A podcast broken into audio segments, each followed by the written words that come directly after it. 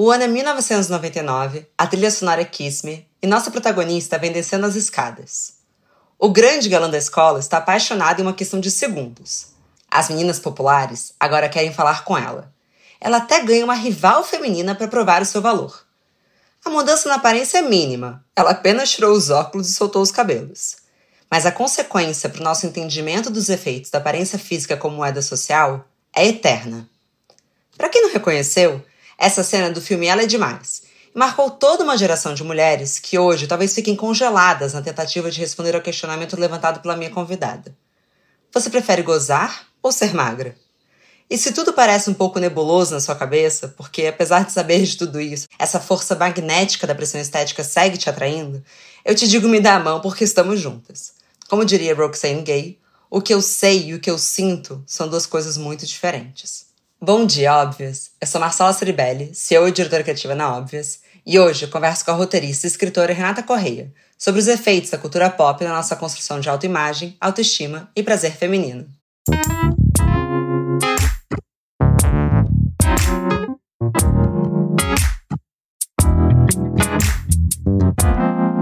Bom dia, Óbvias! Bom dia, Renata! Bom dia, boa tarde, boa noite para quem estiver ouvindo a gente em outros horários. Como você tá hoje? Com calor, o Rio de Janeiro tá, assim, tipo, no talo, um, completamente infernal, enfrentando a geosmina da água da SEDAI. Mas, tirando isso, muito bem. o Rio de Janeiro ele não é para iniciantes. Definitivamente, não é para principiantes o Rio de Janeiro. Mas agora que a gente já sabe a sua geolocalização, você pode contar um pouquinho mais sobre você para quem ainda não te conhece? Meu nome é Renata Correia, eu sou escritora e roteirista, como a Marcela já falou. É, eu trabalho na Rede Globo de televisão. É, o foco do, dos meus trabalhos são é, do protagonismo feminino e do empoderamento feminino. Sou militante feminista desde 2010 é, e todos os temas relacionados à igualdade de gênero me são muito caros. Renata, eu comecei o monólogo, já trazendo o seu texto de 2015 com esse questionamento fortíssimo. Mas ele é de 2015 e você repostou em 2020, que foi quando eu fui impactada. O motivo do repost é porque ele parece mais atual do que nunca? É, o motivo do repost foi queria abrir de novo essa discussão, queria abrir de novo esse debate é, muita gente não entende ou não percebe a princípio a relação que a gente, é, a relação de conflito entre o prazer nas suas mais diversas formas e a opressão que o corpo feminino sofre, né? Essa, essa opressão que muitas vezes, e na maioria das vezes, é de tortura e contenção. É, então, assim, acho que em 2020 ele ainda é pertinente, apesar de eu entender que algumas coisas nele já são não ultrapassadas, mas na verdade alguma, algumas coisas neles os debates já avançaram mais, entendeu? É, por exemplo, não se falava tanto em gordofobia naquele período. Hoje a gente sabe diferenciar a gordofobia da pressão estética, mas, mas naquele período ainda não existia essa diferenciação. A gente estava ainda caminhando nesse terreno pantanoso. Eu acho que é uma diferenciação que é importante de ser feita. Mas como ele fala de um, como ele fala de dessa característica específica da oposição entre o prazer feminino e a contenção pro, provocada pelos padrões de beleza, eu achei válido repostar e reabrir esse debate. E nesse repost você falou que um dos seus maiores choques na época é que muitas mulheres responderam dizendo que preferiam sim ser magras. Você acha que isso mudou em 2020 ou só mudou que a gente sabe que é feio falar isso em público? Mudou verdadeiramente ou você não postaria no Twitter que prefere ser magra? O que, que você acha? Eu acho que, assim como você falou na abertura, que existe um, um abismo entre o que a gente sabe e o que a gente sente, eu acho que muitas vezes o músculo do que a gente sente, do que a gente sabe, precisa ser treinado. Então eu acredito que de lá para cá, menos mulheres preferem de verdade ser magras a gozar. Mas eu acho que as que preferem ser magras a gozar ainda existem em muito, em um número assim, incalculável. E eu acho horrível que a gente viva num mundo onde elas não possam falar isso, não possam conversar sobre isso. Porque, assim, é, a ideia da gente ser é, politicamente alinhado, ou da gente saber as coisas que a gente sabe e ainda assim admitir nossas próprias contradições e ainda assim admitir que tem muita coisa dentro da gente que não é só a desconstrução de um textinho no Instagram que vai fazer a gente se sentir melhor quando se olhar no espelho e se ver fora do padrão. É, isso é um caminho muito longo, é uma luta política, não é só uma luta individual. Então acho que ainda, ainda, ainda existem muitas mulheres que preferem é, ser magras a gozar, mesmo porque talvez elas nem se autorizem a gozar se elas não estiverem magras, sabe? Isso eu não tenho a menor dúvida, mas isso a gente vai entrar um pouquinho mais à frente. Eu acho que mais do que ser magra, a gente está falando da aparência física como um todo, né? Porque das muitas coisas que mudaram de 2015 para cá, eu acho que a, o, a quantidade de novos procedimentos que viraram quase rotina, né? Que viraram parte do vocabulário, é, aumentou muito. Então, de ah, de. Como é que chama aquilo, gente? Harmonização. De harmonização facial. A lipo LED, a coisas que assim viraram banais, tudo parece que você só foi tirar uma cara e em janeiro acho que a gente foi escancarado com uma tragédia que provou que definitivamente não é. Eu fiquei muito pensando no seu texto, na primeira vez que eu olhei, eu pensei, ela tá falando de gozar, gozar? Ou só ou de gozar a vida? Porque eu sempre penso, na verdade, nessa prisão do gozar a vida. Então, é, um homem que não está preocupado com a estética dele, que tem muito mais homens que não estão preocupados com mulheres, né? Apesar da gente ter uma cultura fortíssima também com os homens hoje, é, especialmente na cultura gay, mas é, eles vão para um jantar, eles não estão preocupados com aquelas calorias. Eles gozam daquele jantar, eles gozam de um aniversário. E eu queria saber um pouco de você, assim, além do sexo, do prazer diretamente é, feminino, que mais você acha que as mulheres estão deixando de gozar, preocupadas com a aparência? É, eu acho que é, quando a gente fala em gozar, a gente sempre olha para o lado sexual, pelo menos num primeiro momento, assim como a gente fala na potência erótica, né? eu enxergo a potência erótica como uma potência de prazer de vida, assim, uma pulsão de vida. Então, assim, é, o gozar e a potência erótica, elas são muito mais do que apenas o ato sexual em si. Eu, eu, pelo menos é isso que eu acredito. Inclusive, tem um texto maravilhoso da Bell Hooks, é, que é Usos do Erótico, que está no livro dela chamado Sister Outsider, que foi um livro, um, um, um, que foi um texto que conversou muito comigo, porque ela fala exatamente de como essa como quando a gente é, trava a nossa potência erótica, a gente trava a nossa potência criativa, do que, que a gente dá para o mundo.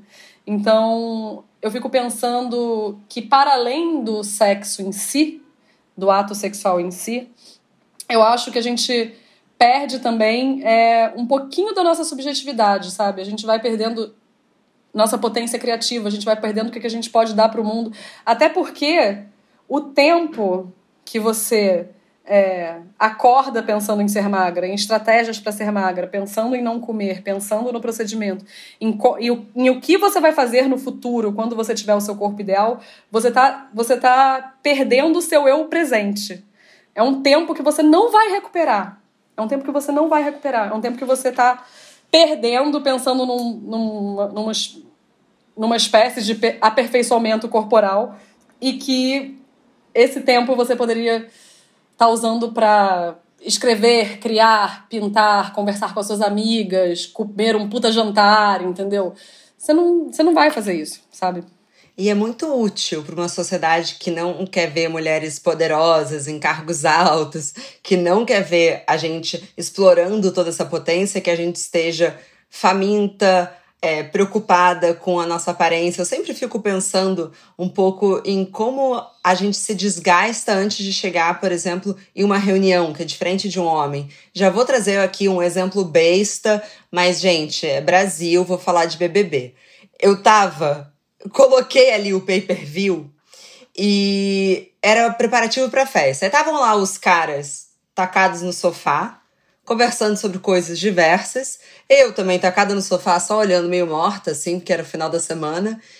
E aí vem a VTube, e aí, gente, sem juízo de valor da VTube, não é isso, pelo amor de Deus. Mas a VTube, que tem 20 anos, ela tava com um aplique de cabelo, fazendo babyliss naquele aplique, para depois colocar na cabeça dela. Cara, a Renata tava dando um trabalho para ela, mas estava dando um trabalho para ela, assim. E eu só comentava com meu marido assim, gente, isso dá, tá dando muito trabalho. E foi me dando um incômodo, porque assim, e aí film, mandava a câmera, aí os caras de boa, e a menina tendo aquele trabalhão. Você, cara, ela não vai conseguir aproveitar essa festa, porque ela já tá exausta. E isso, de novo, exemplo, besta, festinha no BBB, mas isso vai para o imaginário de como que é, como que a gente se desgasta para chegar numa reunião que o cara acordou mais tarde, tomou o bom banho dele, chegou lá e arrasou. Então eu queria entender um pouco com você, como que você vê esse lugar da pressão estética conectado com a exaustão feminina? É mais um trabalho, né? As, as, teóricas feministas, elas pararam, inclusive, de falar jornada tripla, por exemplo. Hoje se fala em jornada contínua para as mulheres. É, eu acho que esse termo é muito mais preciso, porque a jornada contínua e a carga mental e a exaustão a que nós estamos submetidas não podem ser separadas em vida do trabalho, vida familiar, porque, assim, a exaustão ao que o patriarcado nos submete, é uma exaustão da hora que você acorda até a hora que você vai dormir. Você não deixa de ser mulher quando você troca de casa para o trabalho, quando você vai conversar com as suas amigas no bar ou fazer o Zoom agora na pandemia, que a gente não pode sair. Então, assim, essa jornada contínua de, de ser mulher e ficar performando o que é ser mulher e performando essa feminilidade exigida faz parte desse trabalho contínuo que deixa a gente exausta pra caramba, sabe? É, não tem separação.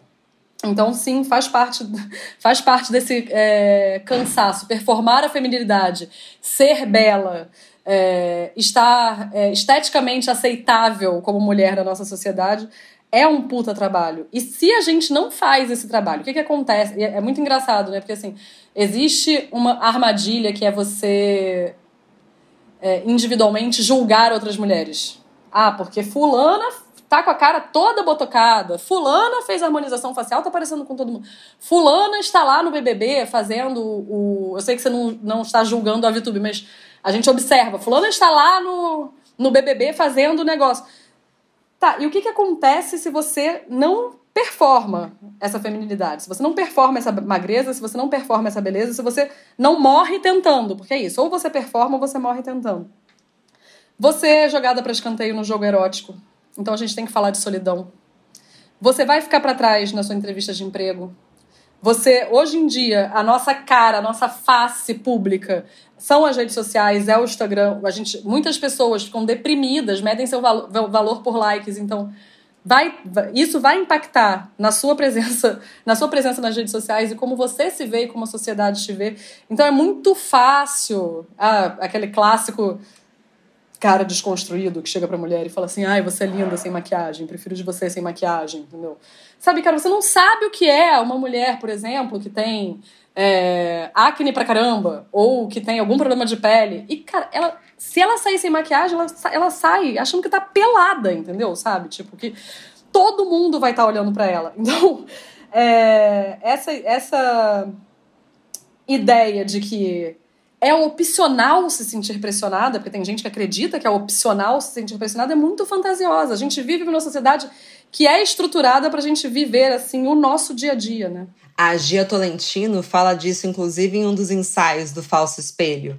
Porque criou-se um novo imaginário que parece que mais livre, com marcas, por exemplo, como a Glossier, que a cara tá muito limpa, né? Que é uma maquiagem leve. E ela fala, mas isso é dez vezes mais cruel porque aquelas meninas que estão ali, elas têm 20 anos. Então, você começar uma nova ditadura, digamos assim, e do natural, do menos, aí pronto, a gente vai se aprisionar de novo, porque, desculpa, é, é difícil, depois de um período, você performar tudo isso e ainda se colocar no lugar de naturalidade.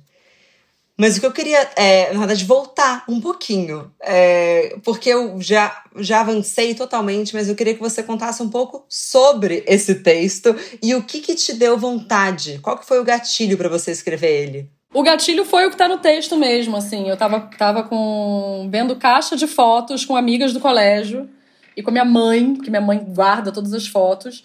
E assim, umas mulheres já adultas, em 2015, é isso, a gente tinha 30 e poucos anos, olhando suas fotos de adolescência e falando, ai, como eu era bonita, ai, como eu era magra. E, gente, e, cara, é tão cruel, é tão cruel.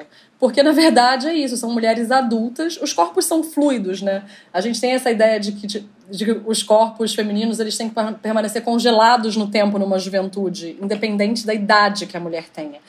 Então, assim, não dá para comparar um corpo de uma mulher de 32 anos, eu já tinha tido filha, minha filha na época, com uma menina de 15, entendeu? Sabe? Tipo, não dá para comparar esses dois corpos. Por que, que a gente não honra as transformações que os nossos corpos têm? Eram mulheres, na maioria, independentes, com seus empregos, algumas com filhos, alguns sem, algumas sem, é, pagando suas próprias contas, vivendo suas próprias vidas, mas a, nada daquilo parecia ser o suficiente se você não fosse magra tanto quanto você era aos 15 anos de idade. Quantas vezes a gente já não pegou uma foto de 5, 6 anos atrás? Ai, como eu tava linda. Ai, como eu tava magra. Ai, como eu tava perfeita. E é uma loucura, porque a gente não honra o corpo que a gente tem agora que pode proporcionar tanta coisa pra gente. O corpo é fluido. Hoje, se eu como alguma coisa, amanhã meu corpo tá diferente. Daqui a dois anos meu corpo vai estar diferente. Se eu tiver um filho, meu corpo vai estar diferente. Se eu passo por uma cirurgia, meu corpo vai estar diferente. Então, assim, a gente tem que entender que o corpo da mulher não vai ficar congelado no tempo. Ele não vai ficar parado numa câmara criogênica. Ele vai existir conforme a mulher existe. E eu acho que isso fica ainda mais difícil do tanto que a gente está consciente de uma imagem que já se perdeu um pouco o parâmetro de idade, né? Eu até vi umas pessoas no Twitter, no Twitter falando, não acredito que a Carla Dias tem 30 anos. Aí outras falando, como que vocês acham que é uma mulher de 30 anos? Então, parece que a gente tá mais atrasado ainda, assim, porque, gente, 30 anos ainda é super jovem, mas não é, de fato, você não vai ter o corpo de 18 anos. Mas eu, eu troco, assim, para ter a cabeça de 30, eu nunca mais quero voltar para aquele lugar. Mas falando um pouco desse imaginário, eu acho que o que a gente está sendo um pouco escancarado, e eu queria entender um pouco da sua visão, é que parece que tem dois caminhos muito opostos, né? Então a gente tem mulheres muito fodas, trazendo novas referências e levantando muito claro a bandeira de um body positive. E de outro lado, a gente tem essas influenciadoras mandando código de desconto para você fazer uma lipo LED. E parece que são dois movimentos que não poderiam coexistir, mas eles estão coexistindo dentro de uma mesma plataforma social. Como que a gente convive com isso sem pirar? Quem vai ganhar isso, Renata? A gente, eu acho que a gente sofreu um grande retrocesso, porque a gente falava muito mais abertamente nos anos 90, quando eu era adolescente, é, distúrbios alimentares, o uso de medicamentos para emagrecer, é, esses temas eles eram debatidos, inclusive, na dramaturgia para adolescentes. Tipo, sei lá, Malhação falava sobre isso, entendeu? É, a gente tinha casos que foram emblemáticos, como o da modelo Cláudia Liz, que ficou vários dias em coma e quase morreu por causa de uma lipoaspiração. E a gente falava abertamente sobre esses assuntos e como eram caminhos perigosos, entendeu? Sabe? Tipo, a cultura pop falava de Ana, que era anorexia, e Mia, que era bulimia. É, hoje em dia parece que esses temas foram superados e que mulheres não sofrem mais transtornos alimentares e que ninguém mais se medica. Assim, eu conheço várias mulheres que se medicam com remédios para emagrecer e não é mais dito e não se tem mais vergonha disso porque ah tem uma, uma questão da autonomia do corpo eu faço o que eu quiser com o meu corpo entendeu então assim realmente a gente tem um primeiro um silêncio sobre essas questões e que é uma epidemia que mata mulheres, mata. Anorexia mata mulheres. O SUS está lotado de adolescente que está internada por, por anorexia, que talvez não sobreviva, porque as pessoas acham que ah, não morre, fica ali, sabe? Tipo, morre, gente, morre. São doenças mortais, assim. É, então, eu acho muito louco que a gente chegou num ponto é, da pressão estética, que ela não é mais na, revista Boa Forma, que você tinha que ir até a banca de jornal, comprar a revista Boa Forma, ler a matéria e falar assim: nossa, vou tomar esse chá emagrecedor para ficar com o corpo de, sei lá, da Alessandra de Negrini. Cara, tipo, existia uma.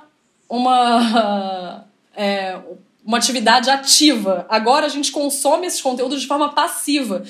E muitos de nós que crescemos nas redes sociais, assim, tipo, sei lá, eu sou da última geração que não tinha redes sociais, eu sou nasci em 82. Mas início da minha juventude já tinha o Orkut, etc, etc. Você tem essa ideia de. Você entrou na, na, na, era digital, mas ainda com a ideia de que você precisa receber as informações passivamente, porque a gente foi criado com a televisão, a gente foi criado com o jornal, com uma curadoria prévia daquilo que tinha que ser, do que, daquilo que a gente tinha a ver. Então a gente não tem essa, esse impulso, acho que as futuras gerações terão mais, espero que sim, de, cara, existem sim dois universos paralelos, existem dois universos paralelos que coexistem e se opõem um ao outro, e você tem o poder de dar um follow e não ver esse conteúdo. É engraçado você falar isso, porque eu vim de um período para cá, não vou saber quanto tempo, mas exercitando isso comigo mesmo. Então, por exemplo, com as estrias. Eu odiava, eram traumas, estrias, que eu tenho muita estria. Eu brinco que, tipo, é uma, é uma corrida que eu posso ter. Eu duvido qualquer pessoa tem mais estria do que eu, assim. E porque, enfim, sei lá, tá, é da minha genética, eu cresci rápido, engordei, emagreci. Foda-se. Acima de tudo, foda-se. Só que eu vinha me contando um pouco isso. Tipo, para de se importar, Marcela. Para de se importar. E aí, recentemente, inclusive, tava de biquíni, eu olhei e falei, cara, que demais, né? Porque eu, eu tanto me forcei a não me importar que eu olho e eu literalmente penso, ai, foda-se, tem problema maior no mundo. E assim, eu acho que é importante colocar sobre contexto mesmo. Isso é realmente algo que muda a sua vida. Inclusive, para esse episódio, eu fiz um, um laboratório, um experimento pessoal, porque eu tenho ficado muito chocada com a quantidade de notícia que aparece. Eu tô em qualquer site, aparece que a Adele emagreceu. E parece que foi a coisa mais relevante que ela já fez na vida dela. E eu não aguento mais, porque eu sempre achei ela bonita, eu sempre achei ela uma gênia musical. E eu fiz duas pesquisas no Google. A primeira, Adele mais carreira, e a segunda, Adele mais dieta. E o resultado, bom, zero surpreendente, é que teve o dobro de resultados para a segunda pesquisa. E aí a minha conclusão, que eu quero saber se você concorda, é: a gente está tratando as mulheres que emagreceram como as verdadeiras vitoriosas da nossa cultura? Eu, eu acho que não, que sempre. Sempre, não é de agora, assim, né? As verdadeiras vitoriosas que emagreceram. Eu lembro muito. Tinha aquela revista Dieta Já, que era um pouquinho mais popular, que botava o antes e o depois. É muito engraçado essa ideia de que é, o seu corpo faz você ter mais valor ou menos valor. E aí, preciso fazer o, o ponto A aqui, que é se todo o entorno social ao seu redor está dizendo que sim, você tem mais valor por ser magra, esse valor se torna real.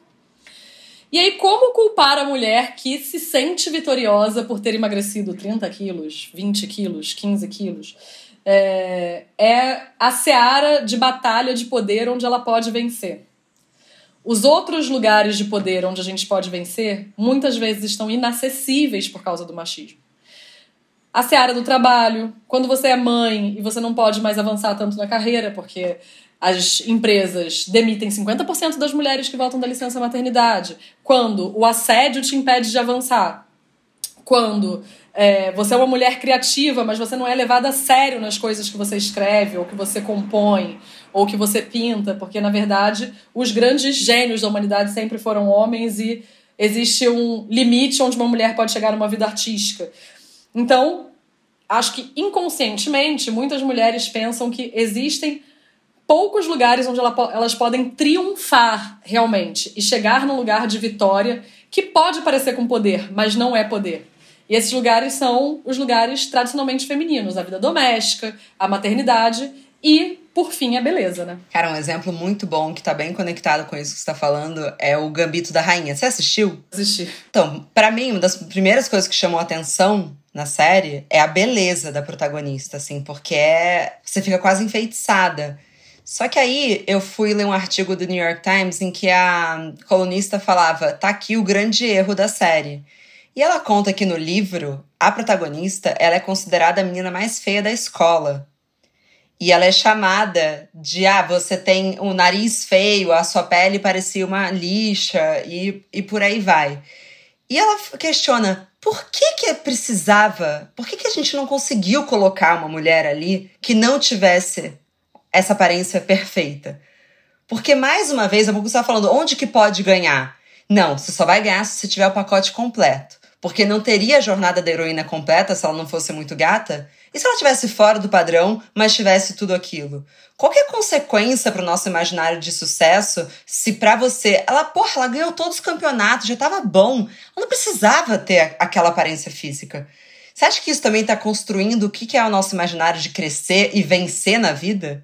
Nossa, mas o, o, o poder, a beleza e a sexualidade feminina e o uso da sensualidade como exercícios de poder estão na dramaturgia, na cultura pop, o tempo inteiro, né? Tipo, acho que eu não conheço, não me lembro de uma protagonista que vença, mesmo que ela que seja numa, numa história onde a beleza dela não importe para a dramaturgia, que efetivamente não sejam escaladas atrizes deslumbrantes, entendeu? Sabe? Tipo, o tempo inteiro. O tempo inteiro. E, é, e curioso, o Gambito da Rainha, eu gostei, eu me diverti muito vendo.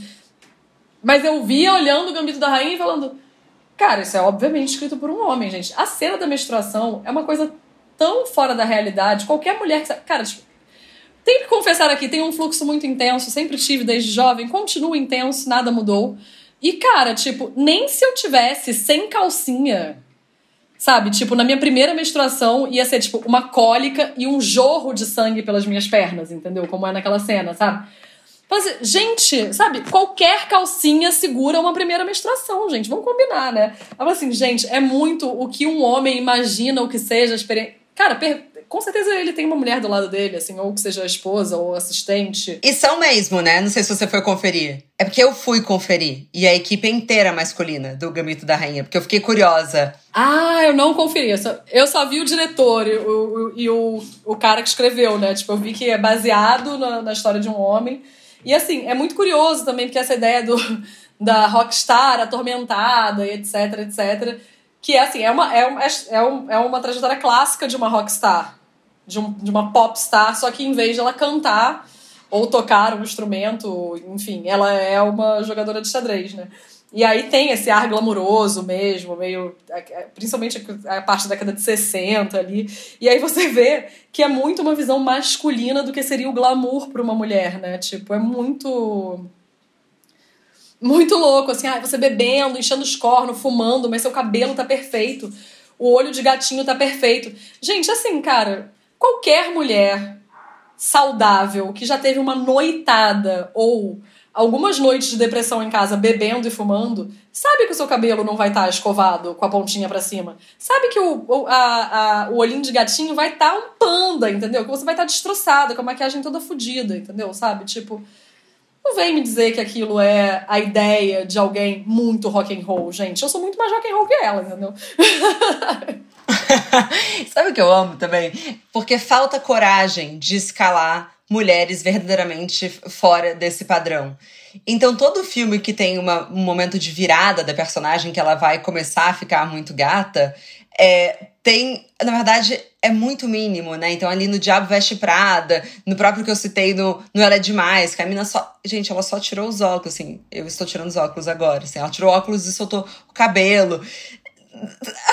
Pronto, agora sim eu sou uma musa.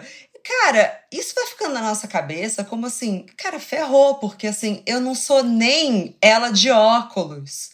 Quando é que a gente vai conseguir trazer essas referências um pouquinho mais reais? E mesmo quando tem as novas produções, Netflix, que é pra falar com a geração Z, ainda não acho que tá real o suficiente. Ainda acho que falta uma caminhada grande, porque, bom, se a gente tivesse tão evoluído assim, a gente não teria a gente não teria tido essa influencer que faleceu, a Liliana Morim, em janeiro. Outro vídeo que me chocou muito foi o da Tainara OG, falando que ela também ficou na UTI. E eu olho para ambas e acho elas super magras, super dentro do padrão. Eu não consigo, assim, alcançar um lugar assim, eu pensava, não, a Tainara é uma das mulheres mais talentosas, mais. Ela tem uma puta de uma personalidade, ela vive disso e ela deve ser feliz com isso. Mas quando você vê que uma mulher como ela também tá sofrendo essa pressão, pensa, gente, ninguém se livrou. Tá todo mundo nesse mesmo barco. Talvez algumas mais evoluídas, mas parece que o barco, estamos todas indo bem juntinhas. É, o barco é o mesmo. Eu fico pensando nessa ideia de evolução também. A gente tá nesse lugar, né, de achar que, ah, se a pessoa está se sentindo bem consigo mesma e se desconstruiu, ela é mais evoluída, e quando na verdade talvez a gente tenha que pensar que esse caminho ele não é uma linha reta, né? Ele é, ele é muito tortuoso. Você pode estar tá é, com uma super autoestima a respeito do seu corpo e ao mesmo tempo tá com uma baixa autoestima intelectual. Você pode ser uma mulher que tá com autoestima intelectual, mas ainda compete com outras mulheres por, por insegurança. Então, assim, é, todos, todos esses, esses sintomas, eles eles estão no mesmo, no mesmo lugar da pressão que o patriarcado faz da, com a gente de a performance de um tipo de mulher que é aceitável. Então, assim, é, é, é natural que a gente veja é, uma outra mulher e fala assim: caraca, ela tá super desconstruída, ela tá muito à frente, mas a gente nunca vai saber a batalha efetivamente que ela tá lutando. A gente vê, ah, fulana é magrinha e fez a cirurgia. A Cláudia Liz, lá nos anos 90, era, era modelo internacional. E fez uma cirurgia. Mas é porque nunca é o suficiente. Então, assim, o padrão de beleza ele vai mudando. Cara, total. Mudou. Aí é tipo, mudou. Parece que. Não tem um jogo que era isso? Muda, vai. Agora agora você muda. É um jogo de improviso no teatro, né? Que é o muda, né? Você tá contando uma história, muda, muda, muda, muda. Você não. A mulher não tem tempo de se sentir confortável na sua própria pele. Porque a ideia de que você ser bonita muda o tempo inteiro. Então, assim, se você estiver se sentindo linda, confortável e feliz na sua própria pele agora, vai mudar. Em algum, em algum lugar ali dentro do seu cérebro vai ter uma faixinha falando assim: putz, será que eu não faço? Será que eu não corto, pinto meu cabelo? Será que eu não, não ponho bochecha? Será que eu não tiro, coloco meu silicone? Será que eu não faço uma lipo? Será? Será? Será? Cara, é um tempo de uma exaustão mental que, assim, cara, tipo, a gente podia estar tá gastando, sendo muito, muito mais feliz, pensando em outras coisas, entendeu? Mas a gente está sendo o tempo inteiro é como é, instigada, né? Como, esse, como essa cenourinha ali na frente para a gente correr atrás de uma coisa que definitivamente não existe, né? A perfeição não existe. Se existisse, seria boring, seria chata, seria entediante. É, e imagina um mundo onde todos nós fossem, fôssemos exatamente iguais, como seria entediante, como seria horrível, né? Bom, a gente podia gastar esse tempo talvez gozando mais, né? Que eu chego na última parte desse programa. Exatamente, exatamente, exatamente. Quando você fez o texto, você disse que você ficou surpresa que as mulheres preferiam ser magras. Mas tá difícil também de querer gozar numa sociedade que faz você se odiar, né? Você começou a falar um pouco sobre isso, queria que você elaborasse. O que você aprendeu de lá para cá? Recentemente, uma psicanalista da USP, uma pesquisadora chamada Carmita Abdo, fez uma pesquisa sobre a anorgasmia. E foi, assim, foi uma das pesquisas mais é, chocantes de ler, que é 48% das mulheres brasileiras não gozam. 48% é quase metade, entendeu? Sabe? Tipo, e assim, e numa perspectiva muito realista, talvez seja mais. Porque a gente não fala sobre isso, né? A gente tem um silêncio a respeito é, do sexo, que é um silêncio que é um silêncio muito nocivo. Então a gente tem é, na nossa sociedade a ideia de que tudo precisa ter uma função produtiva ou reprodutiva no caso das mulheres, né? Você só pode transar para reproduzir, enfim. Quando a gente vê, por exemplo, as é, a, a, moda do, dos fitness e saudável agora é tudo funcional, né? Dieta funcional, é, treino funcional. Tá, beleza, ele funciona, né? Ele tem uma função. Ele é focado num objetivo. Você vai conseguir aquele resultado. Quando, na verdade, a gente, nós, seres humanos, nós precisamos fazer coisas só pelo nosso prazer. A gente precisa fazer coisas só pelo nosso deleite sensorial, dos sentidos, seja da visão, da, da alimentação, da, do, do tato. A gente precisa fazer coisas não porque elas tenham uma função, mas porque elas simplesmente causam prazer, causam deleite. Isso separa a gente dos animais, por exemplo. De alguns animais, né? Porque até meu cachorro deita ali no sol e fica com a língua de fora, feliz da vida, porque tá tomando um solzinho no quintal. Né? Fica tomando um sozinho na varanda, entendeu? Então, é, a gente tem essa sociedade onde está dizendo pra gente que nosso, nosso tempo deve ser dividido especificamente para produzir algo com resultado. E isso é tão violento, isso é tão nocivo. É... Quando a gente fala de prazer, é essa pesquisa. Da, eu, e aí eu, eu conversei com duas outras psicanalistas, né? Porque eu estava escrevendo uma matéria sobre isso. É, e elas falando sobre como essa ideia de que a mulher não gozar sempre foi muito individualizada, né? Tipo, a mulher tem um problema, ela está sendo patologizada, ela tem uma anorgasmia. E quando, na verdade, quando você entra na clínica, na psicanálise, na, na, quando você deita no divã e que elas observam na clínica, e o que a doutora Carmita Hábito observou na pesquisa, é que existe uma estrutura social que impede as mulheres de gozar.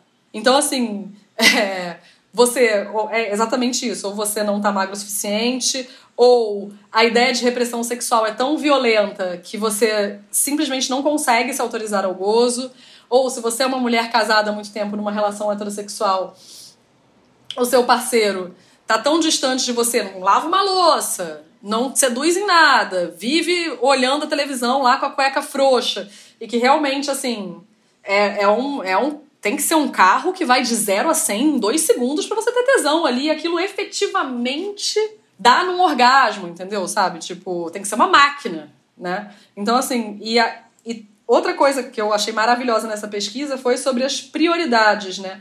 Como a gente tem dentro da nossa sociedade a ideia da mulher cuidadora e que ela é tá em função, é cuidadora no trabalho, é cuidadora do marido, é cuidadora das crianças, é cuidadora de muitas vezes dos idosos da família ou de outras pessoas da família.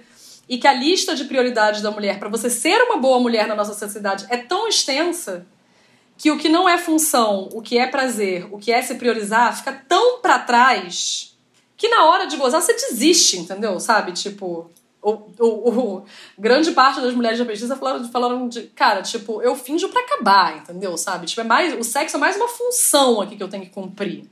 Não é para mim, é uma, é uma coisa que eu faço pro outro.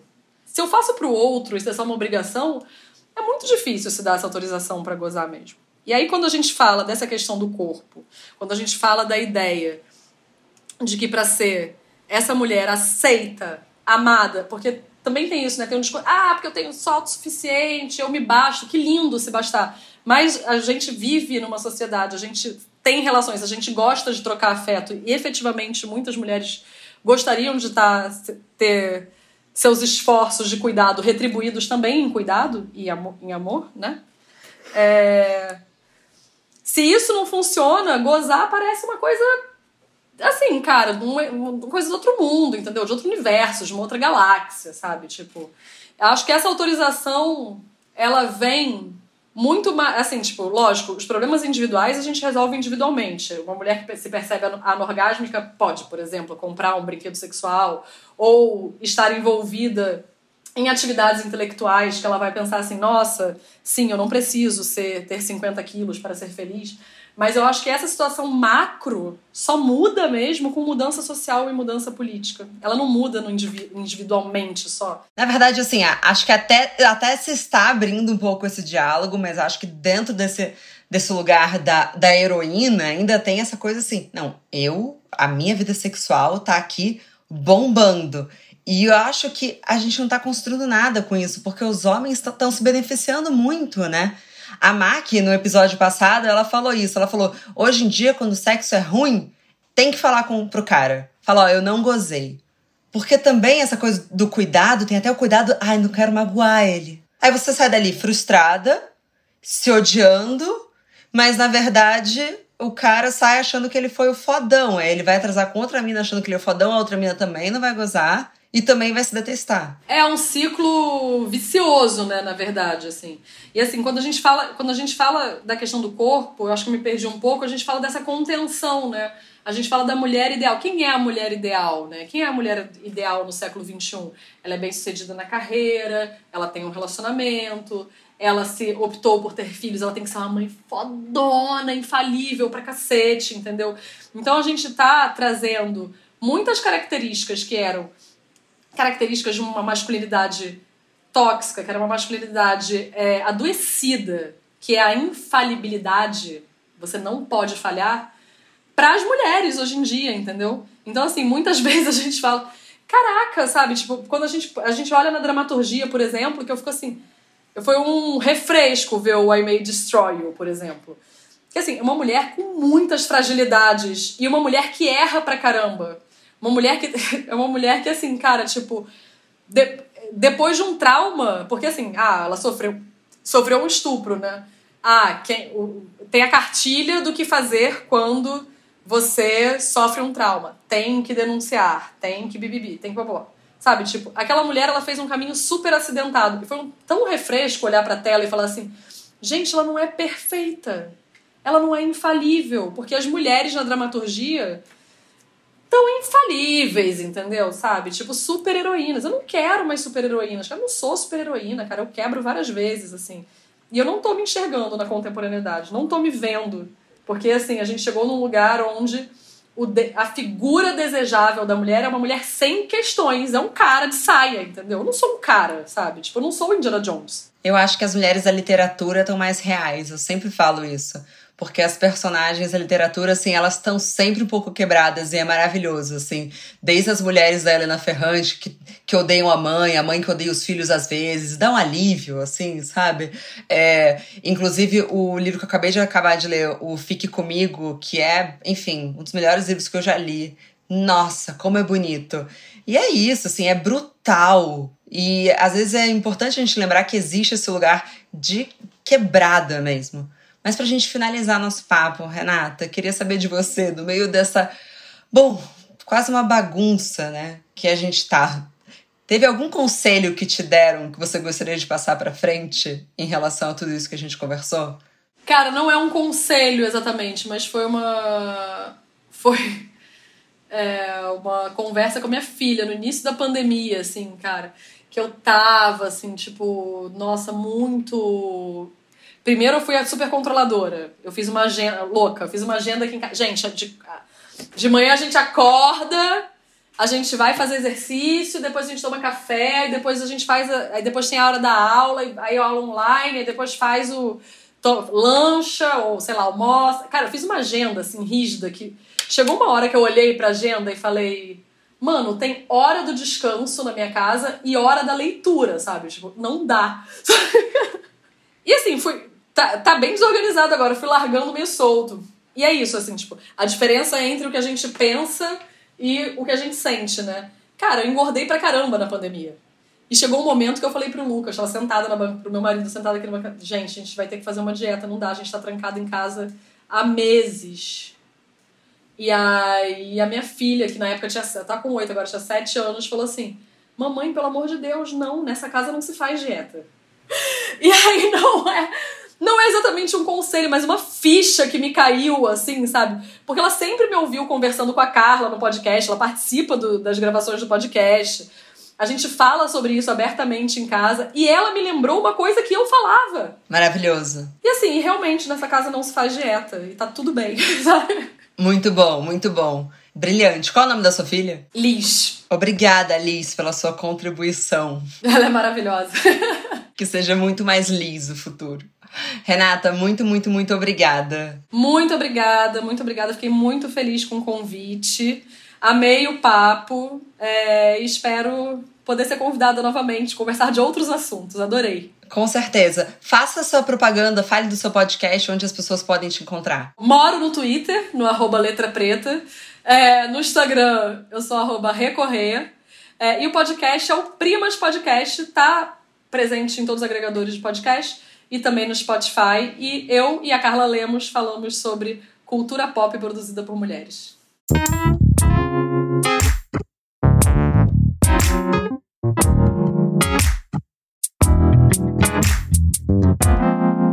Muito obrigada também a você que nos escutou até aqui. Mas a nossa conversa não tem fim. Continuamos semanalmente na nossa newsletter, que você pode se inscrever no www.obvious.cc, no Instagram, arroba Agency, e com comentários, sugestões sempre com carinho, no bomdia.obvious.cc. Bom dia, óbvias!